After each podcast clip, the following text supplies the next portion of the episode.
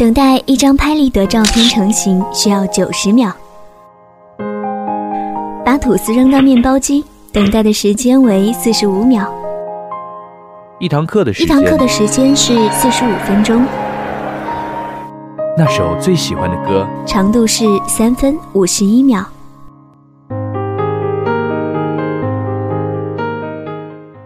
威廉·福克纳说：“倘使过去没有逝去，生命的每一段时光，那么就不是过去。时间里沸腾着的是我们的勇气和希望。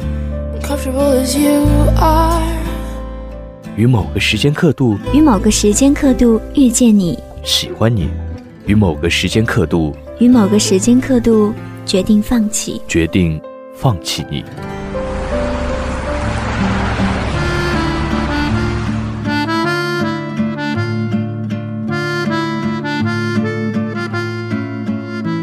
所有的瞬间，刻在时间的年轮里，无法磨灭，是人生最美好的纪念。时光刻度，把时间刻在声音里。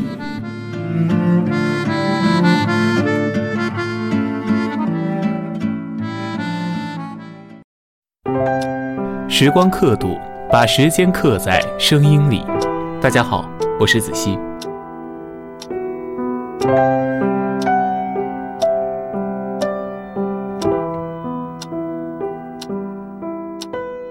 才一转眼，离二零一五年的结束只剩五个月的时间了。年岁的增长，带给了我们不可改变的痕迹。很多时候，自己都会讶异，竟然已经到了二十出头的年纪。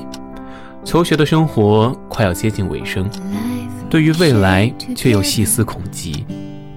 不安和彷徨是时间带给我们最多的东西，但同时也给了我们抵抗所有的勇气。岁月有着不动声色的力量。谁说不是呢？看到哆啦 A 梦会哭，看到火影完结会哭，那些陪伴我们一起度过童年喜怒哀乐的东西，以后就只剩怀念了。但不管怎么样，还是要一步一步慢慢走下去啊，过完这矛盾又艰难的一辈子。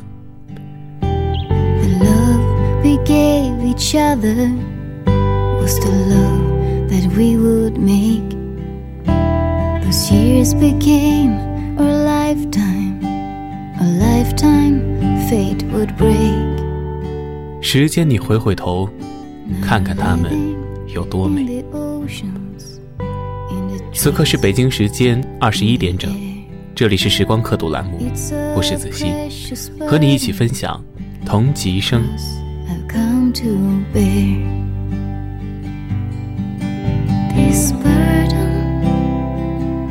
声。a precious burden. As precious as you. 这是放假的第三个星期。疲惫和劳累都还没有完全恢复可是还是早早的起来了。不能踏实的睡个好觉这是无论在学校还是在家里都没有办法改变的了。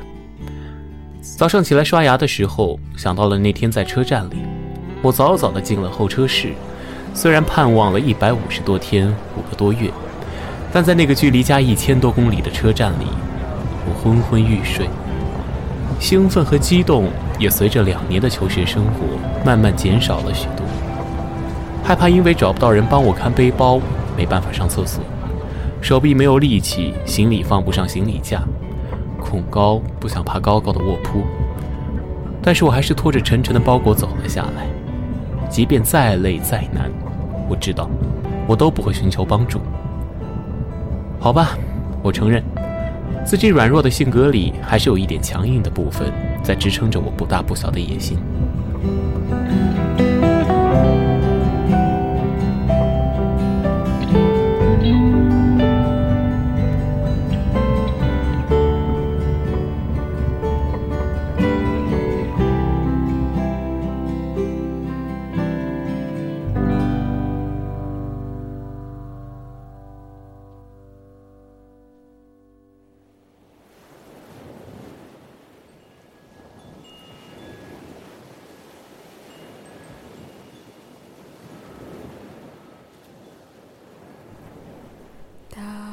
想起了很小的时候，家对面有一个很大的药厂，大到在一个区域里一抬头就会看见那个大大的烟囱。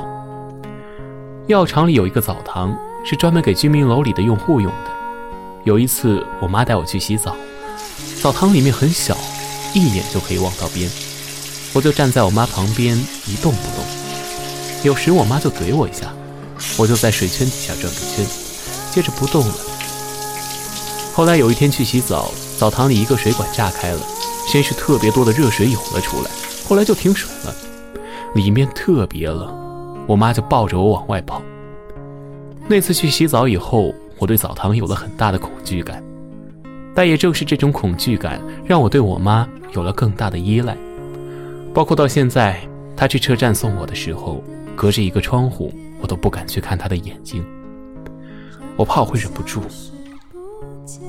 想着他坐在镜子前，看自己的白头发，说：“怎么长得这么快啊？”是啊，我已经比他高了不少了。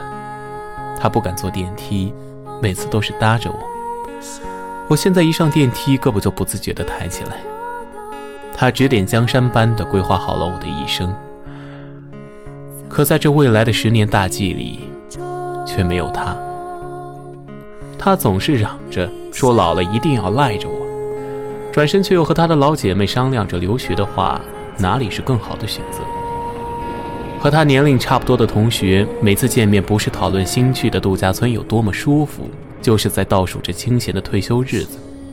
他就不一样了，准时准点上下班，明明没有很重要的事情要做，却每天都停不下来，督促我生活的点点滴滴，看书充电，忙里偷闲的看漂亮的衣服。虽然没有不老的容颜，但却有一颗爱折腾的心。我很高兴，他可以把那些波澜不惊的生活过成有滋有味的意外。点缀在他发髻边缘一星半点的白色，像是在告诉我：不要笑，这是我最好的时候。从前不喜欢夏天，白昼长于黑夜，总给人午睡没有结束的错觉。以前觉得日子是一天一天的变化的，真正想明白的时候。日子都是十天一百天走下来的，现在才惊觉，时间才是最公平的，溜走的追不回，等待的留不住。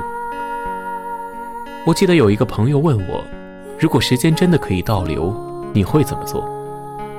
准确的来讲，我不知道，我只希望时间多一点，再多一点吧，把我浪费的、荒度的。通通还给我。同年龄的人里，我是最贪心的一个。不是有人唱过这样一句话吗？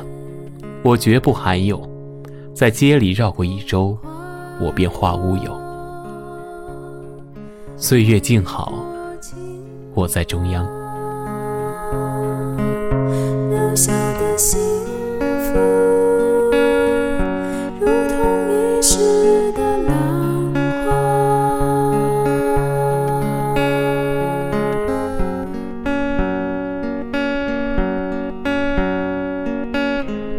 感谢您收听青苹果音乐台时光刻度，今天的节目就是这样了，我是子熙，我们下期再见。